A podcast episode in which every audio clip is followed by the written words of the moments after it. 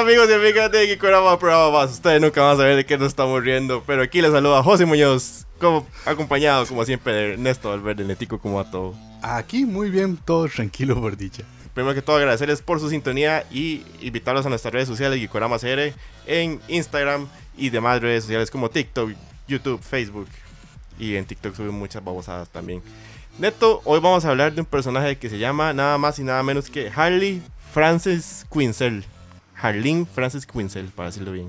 Y aún así que eso es como realeza de DC, que aunque llegó tardío, es uno del- de quienes llevan ahora la carga de lo que es DC Comics, ¿cierto? Es, es vacilón, ¿verdad? Porque estamos hablando en una industria donde tenemos personajes de 80 años, más de 80 años, como lo es Batman. Un personaje que tenga 30, que está cumpliendo este año, el, el 11 de septiembre, eh, todavía se siente como un personaje nuevo. Es un personaje como muy de, de la percepción que se tenían de los héroes de los 80s en adelante, ¿verdad? Que no es el bueno bueno ni malo malo. Nosotros, nuestra generación la vio nacer, que, también eso es entonces como de ahí, uno la ve ahí como siempre como la... como parte de uno. Sí, sí, sí.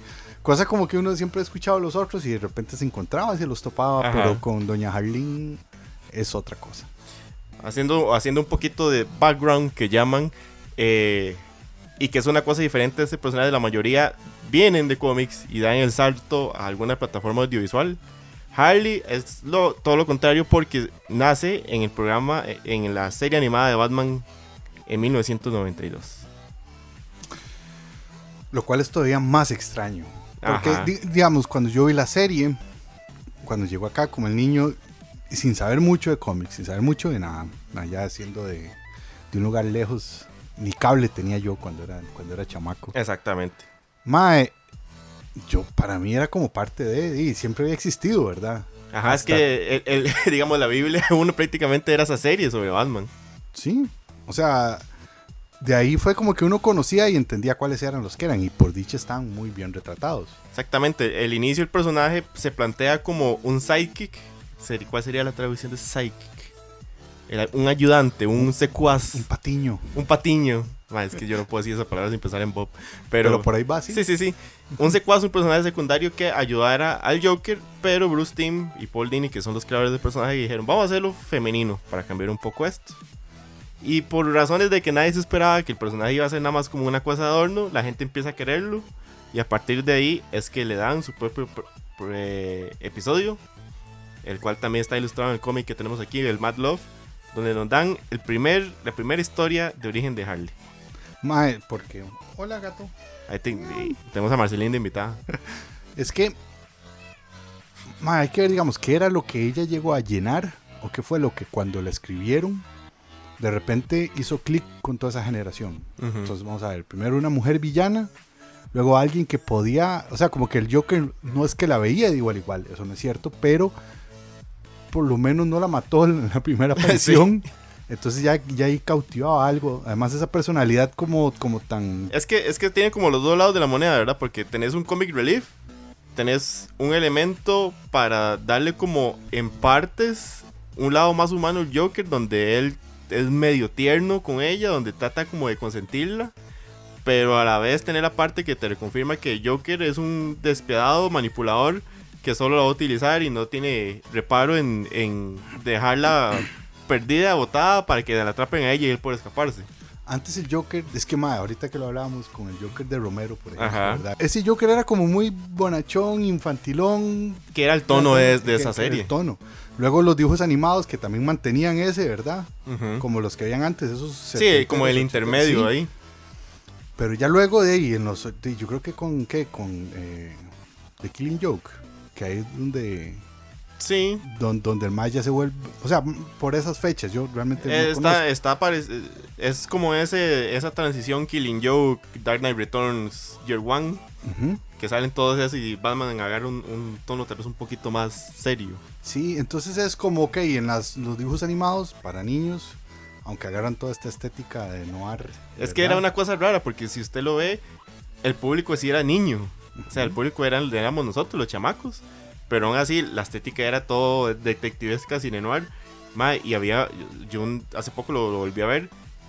es mucho diálogo, es mucho la historia, mucho los personajes y no, no, no tanto como pura acción y Batman haciendo sus cosas, sino sí tenía mucho desarrollo de historia.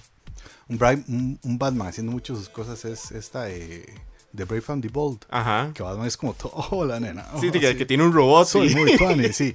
Es- pero digamos, volviendo, entonces, vamos a ver, cuando se presentan los niños, que se quiera hacer un Joker como tal vez un poco más siniestro, pero Ujú. tampoco pueden hacerlo, de repente incluir a un sidekick que sea femenino y que lo vea él como con admiración y él la vea con cierto cariño y humanizarlo un poquito. O sea que por lo menos uno diga, bueno, tiene un pequeño rastro, Ujú. ¿verdad? Eh, yo creo que fue un acierto. Exacto. Y eso está demostrado porque hasta la fecha Harley despegó sola y ahora está por su lado. Bueno, un detalle curioso, eh, Paul Dini, que es como el, el creador principal de Harley, contaba que él se inspiró en la actriz eh, Arlie Sarkin, que sale en Years, The Days of Our Life, que hay un episodio donde ella tiene una secuencia de sueño y sale vestida como un... Como un arlequín. Como un arlequín. como- como- sí, como-. Y ella, esta actriz, que era compañera de la universidad de él, termina siendo la voz de Harley en la serie. Y sí, todo, todo. el círculo se cerró. Entonces, como que ahí le agarran la inspiración. Pero bueno, tal vez podemos hablar en la fábula y por consiguiente en este cómic. El origen de Harley es: Harley es psicóloga. Ujú. Está entrando al Arkham Asylum. Ma, qué mierda. Sí, qué que el mierda de primer de uno. ¿De dónde al, al, al Arkham? Ay, qué chiva, porque hay un montón de gente con que puedo aprender. Mm, se ciñe con el Joker. El Joker empieza a manejar toda su manipulación. Le hace todo un trasfondo de que él había sido abusado por el papá. Ahí podemos ver un poquillo de, de esos momentos donde empiezan a correlacionarse.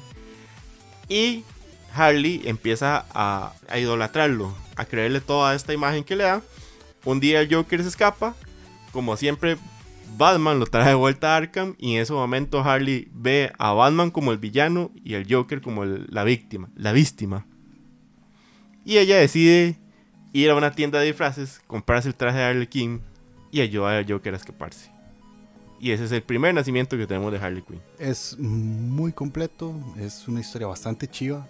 Nos habla un poco también de, de lo desequilibrado que tenemos que estar todos. Exactamente. No tiene un proceso mágico de que, como tal vez como un Clayface o el Man Ajá. Bat O Mr. Freeze. o Mr. Freeze, por Ajá. ejemplo, o como el Espantapájaros, ¿verdad? Si no es, ella es como de solo un- una desequil- desequilibrada, igual que Joker, Ajá. ¿verdad? Y de repente encuentra ahí la inspiración que y el cariño que no le dieron. Cegada por el amor también. Y por... y por la admiración, ¿verdad? Eh, sí, sí. Que, que- que más que todo se siente como que ella nunca ha hecho las cosas porque ella como que quiere hacer el mal inicialmente, sino que es como muy por él.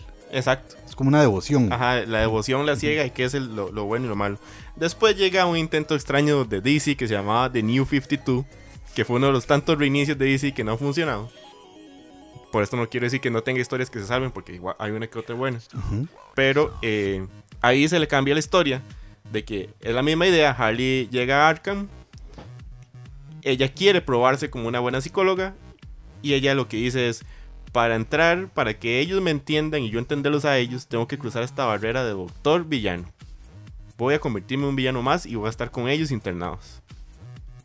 Se crea esta persona de Harley, se interna, se topa al Joker, tienen un amorío, ambos escapan juntos y cuando logran escapar, el Joker como un bautizo la tira en la pila de ácidos similar a la que él cayó.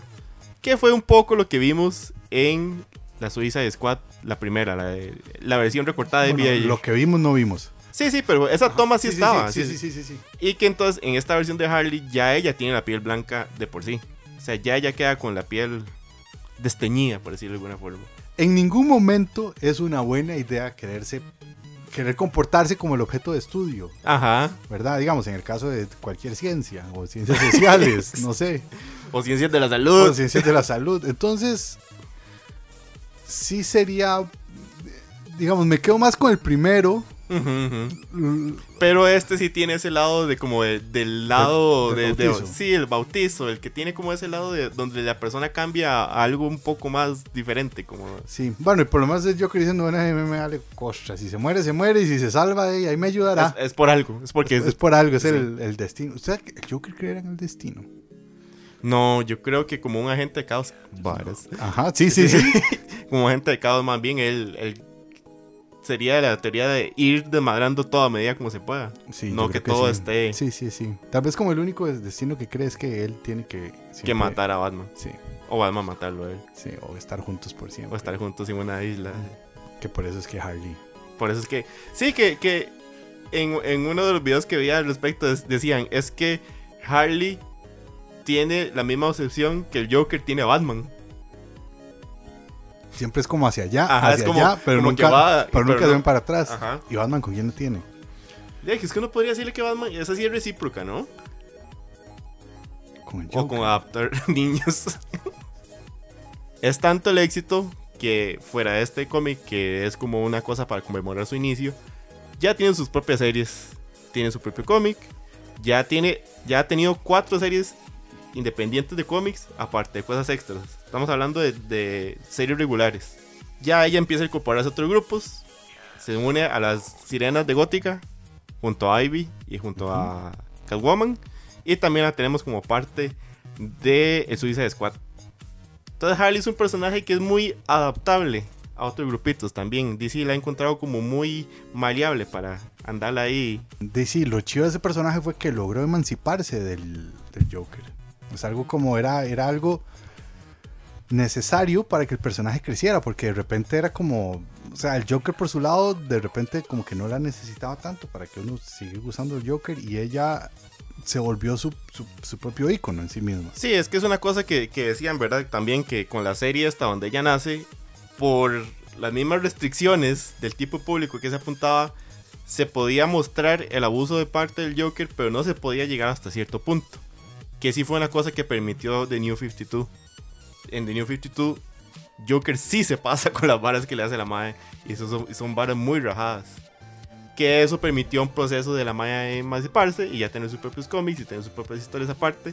Y tener su propio como canon de que la madre, sus varas como que la madre siempre anda acompañada de una, un castor disecado. Pero ella lo puede escuchar Ajá. hace su propio grupo de amigos y tiene su propio. eh, creo que es que vive en New Jersey ella y tiene sus propias aventuras aparte. Entonces, eso como que permitió ciertas cositas. Pero antes de seguir, vamos a agradecer a los amigos de Crystal Tree. Aquí nos estamos hidratando con esas jarritas, con el logo de Gikorama. Eh, nuestra bebida hidratante sabe hasta un poquito más rico. Nuestras jarras. Pero recuerden que todo lo que ustedes ocupen en madera, cristalería de porcelana totalmente personalizable con el, la técnica de grabado en arena. Los amigos de Crystal Tree los ayudan. Diseño chivísimas, súper buena calidad. Aquí están los contactos para que vean todo el catálogo de productos. De villanas tenemos por ejemplo a The Black Cat, Ajá, tenemos a Catwoman, ajá. ¿verdad? Como esos que están ahí como entre lo que, que son y no son, ¿verdad? Como esas figuras ambiguas, antihéroes. Sí. Ajá, ajá. donde hay una cosa como muy sensual, sexual ahí como con ellas, ajá. ¿verdad? Pero yo siento que de repente Harley, cuando la crean, ma, o sea, no habían personajes femeninos que fueran así de libres, de desquiciados, de impulsivos, personajes que, de, de, como, no quiero decir que la versión femenina del Joker, porque son cosas... eh, Sí, son- sí, no, no. son- hay, son- hay un nivel de sadismo diferente y de nivel de. Pero digamos, alguien como con, con esa habilidad de entrar en el caos y aceptar cualquier reto y resolverlo a punta de bates. Ajá. Es como... Y masazos. Y mazazos, gracias. Sí. Es como una respuesta a un tipo de, de personaje que se necesitaba, más allá de solamente que fuera una guapa, misteriosa, femme fatal ahí. Aún así, ¿Verdad? si uno ve el diseño original versus a todos los rediseños que hemos tenido, porque hemos tenido, tenemos una versión diferente de Harley como cada tres meses, el personaje sí se ha sexualizado un poco con el tiempo. Algunos diseños. No, no, totalmente. O sea, es una cosa. Pero yo creo que al inicio el enganche se da en Ajá. mostrarnos algo que no había. Exacto, exacto. E- Era, era esa versión de villana, pero una villana un poco naif, un poco como que no era tan malintencionada, que tenía sus momentos de, de autocuestionarse. Hay un capítulo lindísimo de la serie animada donde es Batman llevando a, a Harleen de compras. Y la madre dice, "Madre, un madre como- tan bueno como usted no debería sufrir. Entonces es el lado humano de la madre. O sea, la madre en serio no es malintencionada, pero a la vez tiene esto, ¿verdad? Y yo creo que es una de las cosas más ricas que tiene el personaje que a mí siempre me llama la atención, que es como una madre, que digamos, es una doctora en psicología, que una de sus habilidades, de sus principales habilidades, es que es muy ágil porque fue gimnasta en el colegio. Sí, Mae, sí, al final de cuentas es una madre normal que sobrevive en un universo de dioses y extraterrestres y la madre la lleva. Sobrevivió, sobrevivió el apocalipsis de DC, ha sobrevivido un montón de varas y la madre Digo, la lleva. Es como Batman. Sí, sí, pero por lo menos Batman tiene sus gadgets y sus varas y la batifamilia y todo lo que Pero la madre tiene un mazo y, una, y una pistola que tira un corcho. Sí. No, no, eventualmente ahí, como todo, cuando el mercado lo agarra, dice, bueno, ahí le podemos sacar más plata entre menos ropa tenga. Ya eso no es culpa del personaje, ni tampoco como inició ni fue creado. Exactamente. Concebido, concebido. También que ya cuando tiene sus propias historias, no es tanto este rol de, de antihéroe, sino de ser una madre que quiere hacer bien, pero no sabe cómo hacerlo y es torpe al hacerlo y parte es como, de- es como un poco como los tres chiflados, ¿verdad? Como en parte de todas las cosas que puede salir mal en la buena intención y a partir de ahí cómo resuelve y cómo se va cruzando con el resto de- del universo. Y además con un ex tóxico que siempre está ahí. con un ex tóxico y que generalmente termina siendo como ese, ese impulso de ella para seguir luchando por ciertas cosas. Vamos a agradecer también a los amigos de Samurai CR. Neto anda la camisa Orco, conocedor para los, más retro. Pero recuerden que lo que ocupen con ellos en todo lo que es camisas, mousepads, skin cards, estuches de teléfono y un montón de productos más con excelente calidad y diseños originales y exclusivos. Lo pueden encontrar con los amigos de Samurai CR. Gracias ahí. Saludos a Gerardo, muchas gracias. Neto, yo creo que podemos empezar a ver tal vez otras adaptaciones. Que lo principal que podríamos ver tal vez es la peli las películas, porque es interesante en un personaje tan nuevo, volviendo al tema de los 30 años, dice mucho para algunos personajes de DC que han tenido, Que tienen muchísimos más años de que existir. tienen muchos más años de, de existir y hemos visto solo ciertas apariciones, ¿verdad? Sí. Sí, vamos a ver, en la primera, eh, que es- es- esa peli es un esperpento extraño. No funciona por muchas razones, desde cuál era la historia, cuál quedó, quién quería, quién hizo un corte, quién la editó, cómo se fue por ahí. Y que esa peli alegan mucho como la sexualización de ella, ¿verdad? Que era como lo que veíamos en, el- en el- o sea, en las inspiraciones. Ajá. La peli no funcionó por todas las demás cosas que sabemos, pero estableció el personaje, ¿verdad? O sea, lo que le dejó la peli a a la gente fue, existe Harley. Y fue el disfraz de Halloween de ese año. Sí, no, y además una cosa, yo quiero agradecer a, yo no sé, a, cuál, a la deidad que estaba sentada en el trono en ese momento. A la deidad del casting. a la deidad del casting, mae, porque eh, Margot Robbie llegó, o sea, que nació en el año en que nació Margot Robbie y hizo toda la carrera que hizo para que llegara en ese momento. Ya me Ah. traje esta cosa, para que yo ya me puse nervioso en pensar en Margot Robbie. Eh, mae, y que fuera el casting, el casting es perfecto.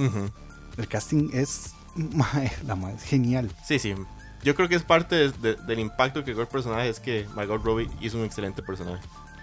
Sí, luego tenemos eh, Birds of Prey, que a mí me gusta mucho. Ajá. A mí personalmente esa película me gusta mucho, por más hate que reciba, yo la considero muy buena peli, tiene una muy, Pero- buen- un buen historia, muy buen guion. No recibió tanto hate como Suicide Squad.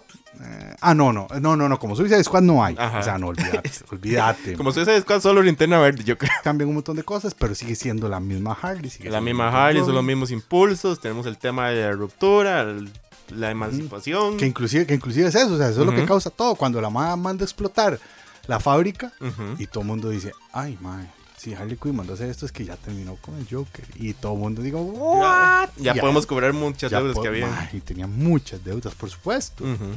Y luego cuando James Gunn llega y hace Suicide Squad 2, otra vez ahí, que ahí le dan unos outfits chivísimas, ese vestido de novia rojo que es Es precioso. precioso. y toda su relación con todos los que están ahí y todo también es una belleza. Ve que esos son unos, unos diseños un poco más funcionales, no tan sexualizados. Que esos son los diseños que a mí me, me, me gustan de Harley. O sea, pero neto, ah, volviendo al tema de las películas. ¿A usted cuál de esas versiones, de las tres versiones de Harley, que a pesar de ser la misma actriz, para mí son muy diferentes en ciertas cosas, le funcionó más? A mí me gusta mucho cómo se ve en la parte donde está en, en ese país ficticio latinoamericano, que no me acuerdo el nombre. Corto En Maltese. Corto Maltés, ¿verdad? Sí, todo eso fue en Panamá, viejo. Me gusta mucho ahí con ese vestido, o sea, visualmente es- Ajá, es, ajá. increíble. Mae, pero hay ciertos momentos de Birds of Prey que es chivísima, mae, que es demasiado bien. Es así- que Ver- Versus Prey es como muy fashion. Sí. Sí, pues es que, mae, pues, ese, ese- ese traje, Ajá. Bueno, sí, es que sí, tiene, demasiados. Y, además, como que, como, como que me sirve mucho porque ya por fin la veo a ella, no depende de nadie. Ajá, ajá. La madre, como todo lo que intenta hacer, le, le sale mal. Mm, No sé, es que, digamos, di, muy diferente el personaje principal, pero visualmente el otro, con esas escenas, son muy chivas. Sí, sí, sí. A, a mí me pasa eso, digamos, de que es que Versus Prey tiene momentos épicos. Y ese tipo de fashion me sirve como la estética de la película, pero lo poquito que nos dio James Gunn para mí es como el retrato más fiel de lo que yo tengo a Harley en Ujú. mi mente. Entonces esos momentos, por más que son poquitos de la película, me funcionan un montón. Más James Wan es muy bueno, weón. Entonces, Sí. Y una cosa también particular es que es un personaje que tenga tanto éxito que ahora tenga su propia serie animada. Con un abordaje más maduro. Vamos a ver, en las pelis, yo creo que en Birds of Prey, se me, se, me va, se, me va a ratonar la lengua decir Eso. eso. de. Diga Bob. Sí, en Bob. Mae, este, Margot Robbie ya funge como productora. Y en la serie animada, esta mae Kaylee Cuoco, que es la que hace la voz, Hace la también hace de, de- de productora. O sea, como que de repente permite que quien lo vaya a hacer diga, ok, mae, pero vamos, vamos a hacerlo bien. Y yo, a mí me sorprendió mucho, mae, porque esa niña dulce y buena, vecina al lado. Que ma- saliendo madrián diciendo. Sí, sí, sí, saliendo así y diciendo cosas, cagándosele en la madre a todo el mundo, insultando, tratando mal, este, de, ¿verdad? Como siendo tan fría, ah, funciona muchísimo. Y la voz es, pues, perfecta. Sí, no, el trabajo de Kelly Cuckoo como, como actriz de voz de Harley es, es impresionante. Y también el hecho de que aprovecharon eso como una excusa para darnos un Gotham que nunca hemos visto, ¿verdad? Un, un Gordon hecho leña, alcohólico, eh, un Batman inútil con inseguridades. Yo creo que el tono de la serie permitió como más exploremos esto de- desde otro lado y por sí ya todo se ha visto. sí, sí, exacto. Yo creo como que lo más fueron cositas de más. Tenemos este personaje que tiene sus libertades, no está tan amarrado a otras varas. Podemos hacer un poco de loco, podemos jugar un poco con esto. Y ver a lo que tira. Y tanto ha tirado que el, el día de hoy que estamos grabando, 31 de agosto, eh, se aprobó la cuarta temporada.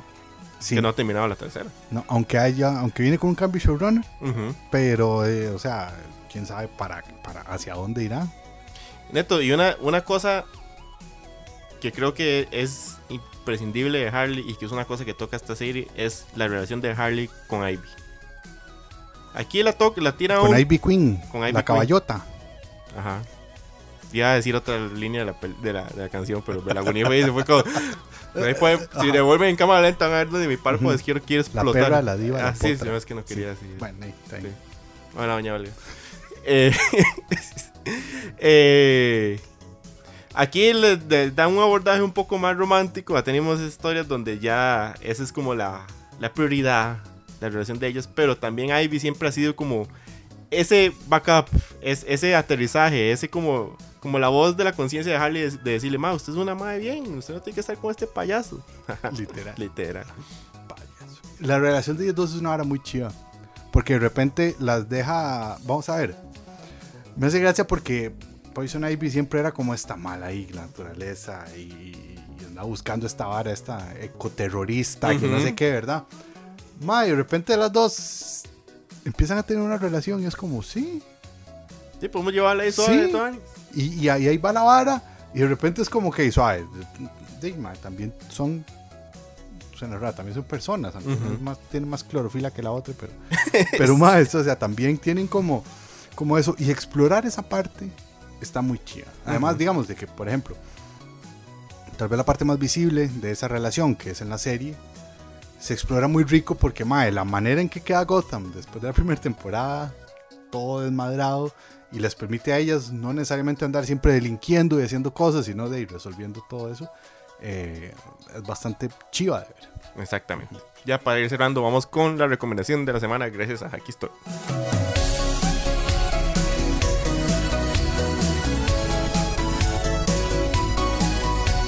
La recomendación de la semana llega gracias a Hacky Store. Recuerden que las tiendas de Hacky Store están tanto en Heredia como en La Juela, donde encuentran un montón de artículos geeks como ropa, abrigos, eh, figuritas, llaveros, mangas, un montón de cosas. Pueden ir a sus tiendas para que vean un montón de productos chivos. e Igual que acceder a sus redes que están viendo ahorita en pantalla para que vean todo el catálogo de cosas chivísimas, súper ñoñas y muy accesibles.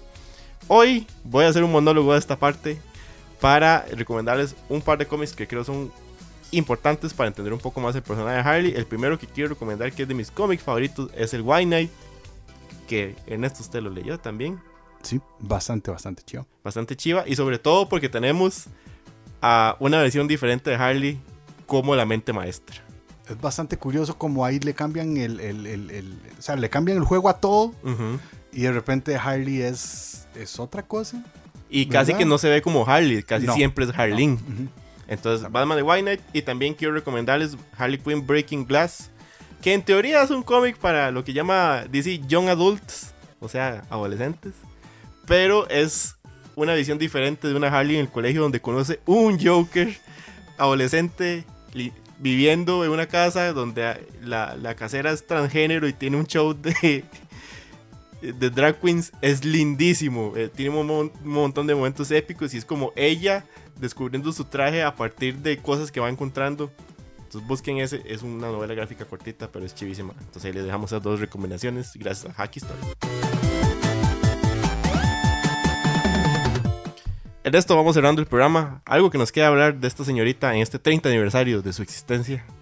No, yo creo que tal vez, eh, aunque algunas cosas, algunas cosas nos pudieron haber quedado por fuera. Ujú.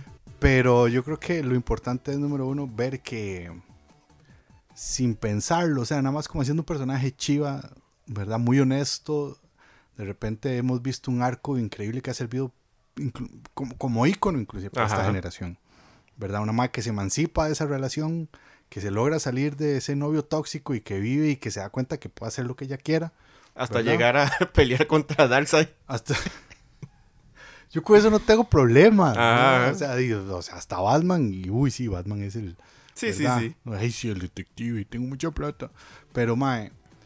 Y sobre todo que ahí, le deja el espacio para que de repente se inventaran ahora esta punchline que mm, no sé ni si sube o si baja o qué diablos. No, no, sí, sí, sí se ha, sí se ha establecido, pero por dicha como que cada uno quedó en su lado y no se convirtió en esa cosa de, ay, vamos a los dos a pelear por el Joker, que No. es lo que podía ser muy nocivo. Totalmente, y es lo más importante. ¿verdad? Que es como, mae, sí, cada quien sigue en lo Sí, suyo. cada quien está en lo suyo y cada uno es un personaje y cada uno tiene sus cosas y Jorge Jiménez hizo ese diseño chivísimo.